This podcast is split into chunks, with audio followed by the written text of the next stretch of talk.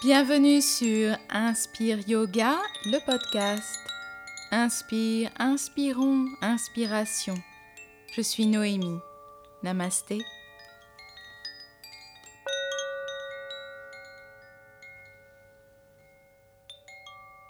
Comme tu fais du yoga, tes chakras doivent être bien ouverts. Hmm, serait-ce une idée reçue? Bonjour à tous.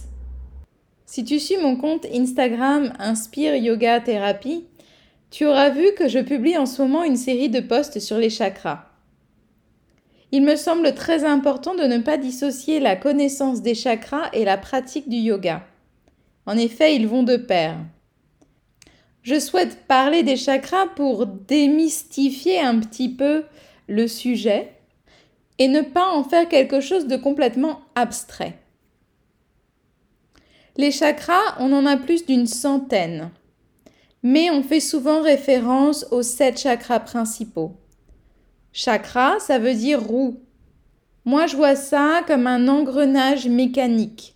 Tu sais, les petits rouages qui s'imbriquent les uns dans les autres pour faire avancer une machine. Ce sont en réalité des centres énergétiques qui fonctionnent ensemble et qui permettent de faire circuler l'énergie à l'intérieur du corps et aussi de recevoir ce qui est nécessaire et d'évacuer le trop-plein. Donc ils ont une fonction très importante dans le corps. Le yoga plus une bonne hygiène de vie vont permettre à l'être, le corps, de fonctionner correctement. Et il n'y a rien d'ésotérique là-dedans. Les chakras sont localisés à des points très précis qui correspondent anatomiquement à des organes ou à des glandes dont on connaît parfaitement les fonctions vitales. Le premier chakra, Muladhara, ou chakra racine, est notre base. Il est situé en bas de la colonne vertébrale, précisément entre l'anus et les parties génitales. Il est notre contact avec le sol quand on est assis.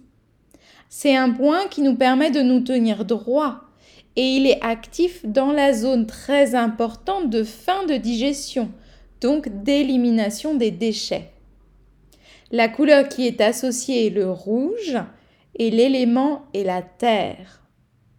Il est relié à l'instinct de survie, c'est le premier chakra que nous développons de la naissance à l'âge de 7 ans.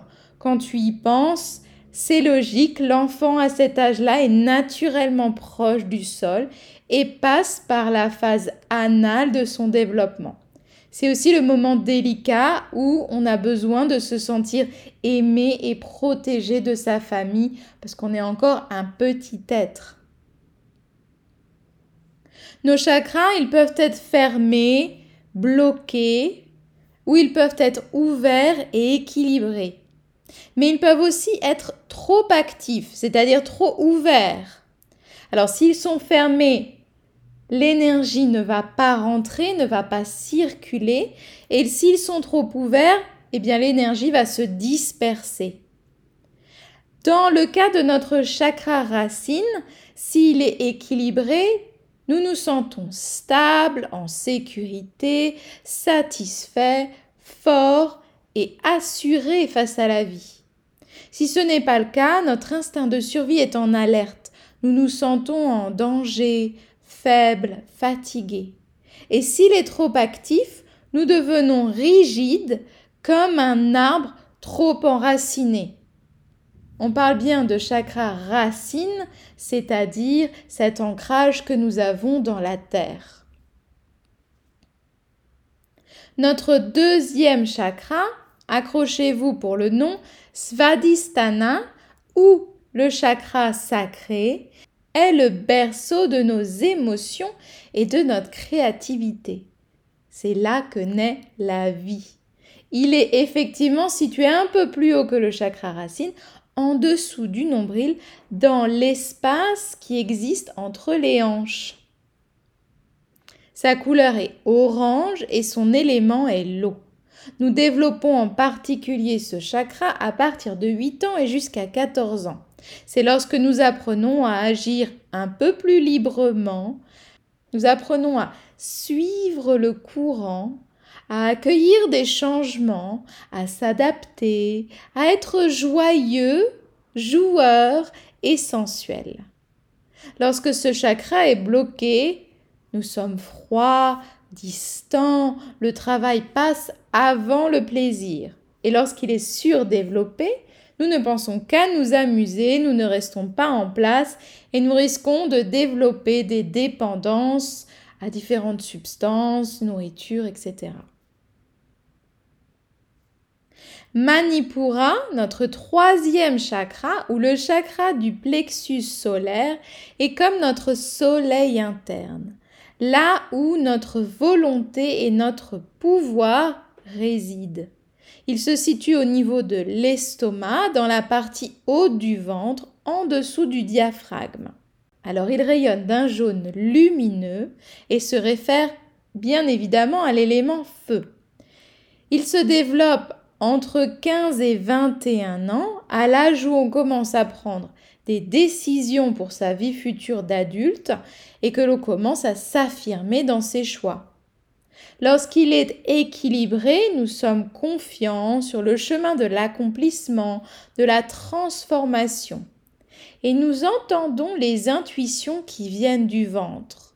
Nous savons instinctivement si les choses sont bonnes ou non pour nous. En revanche, bloqués, nous allons nous sentir perdus, léthargiques. Il est difficile de prendre des décisions ou même d'essayer d'avancer. Suractifs, nous devenons irritables, compétitifs et l'ego prend le dessus, ce qui va également nous empêcher d'avancer dans la bonne direction. Lorsque les chakras sont bloqués, particulièrement ces trois premiers, chakra racine, chakra sacré, chakra du plexus solaire, on peut également vivre des désagréments physiques tels que constipation, diarrhée, règles douloureuses, des remontées acides et toutes les douleurs, les bobos liés à la digestion, aux organes génitaux. Et cela peut aussi créer une difficulté, par exemple, de ressentir la satiété. Notre quatrième chakra, Anahata, ou chakra du cœur, représente l'amour inconditionnel, la compassion et la connexion que nous avons avec le monde. Il prend place au milieu de la poitrine et du dos. Il relie nos trois premiers chakras aux trois suivants. Il agit à la fois dans le physique et dans le mental. Il irradie d'un beau vert et se réfère à l'élément Il est en effet en contact avec les poumons et la respiration. L'âge privilégié pour développer nos capacités de bienveillance et d'amour est entre 22 et 28 ans, un âge où on entre souvent dans une grande relation amoureuse ou parfois même on devient parent. Lorsqu'il est équilibré, nous sommes bienveillants envers les autres et nous-mêmes. Nous nous montrons présents, mais savons également poser nos limites. Déséquilibrés, nous manquons d'estime de soi et nous avons des difficultés à donner ou à recevoir. Trop ouverts, nous sommes hypersensibles et nous vidons notre réservoir d'amour en donnant sans compter, alors qu'on ne nous l'a pas forcément demandé. Notre cœur peut se sentir vide ou serré. Vishuddha est notre cinquième chakra, ou le chakra de la gorge. Il est associé à la communication, à notre capacité à nous exprimer et à avoir la parole juste. Il est situé au niveau de notre cou, de la glande thyroïde. Sa couleur est un bleu lumineux et son élément est l'éther. Ce chakra va se développer au passage à la trentaine, entre 25 et 35 ans. Un âge où souvent on devient plus réfléchi et où on ose plus prendre la parole. Lorsqu'il est équilibré, nous nous exprimons de façon claire, juste et constructive, sans peur d'être mal perçu ou incompris. Bloqué, la gorge est serrée ou sèche, les mots ne sortent pas. Tu as peur des conflits, ta parole est souvent coupée et pas entendue.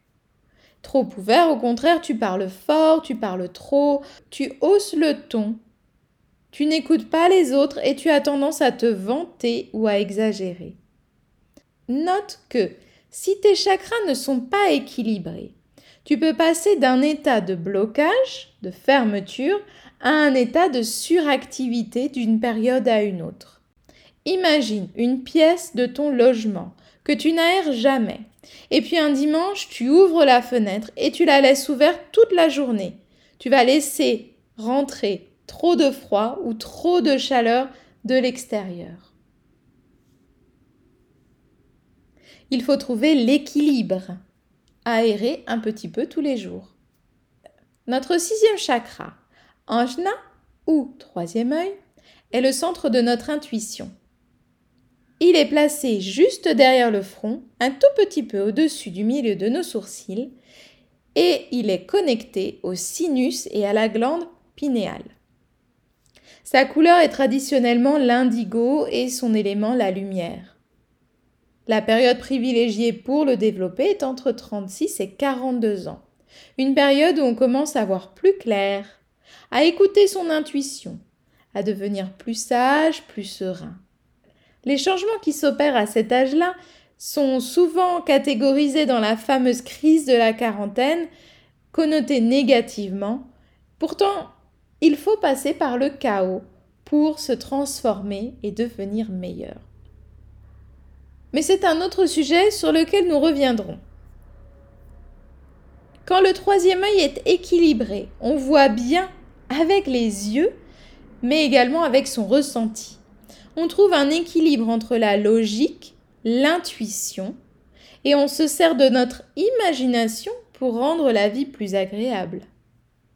Bloqué, on est étroit d'esprit, hermétique aux autres, détaché de la vie spirituelle.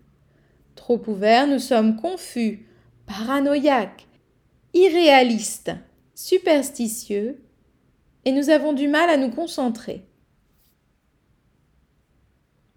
Notre septième chakra, Sahasrara, ou chakra coronal, est notre connexion au divin.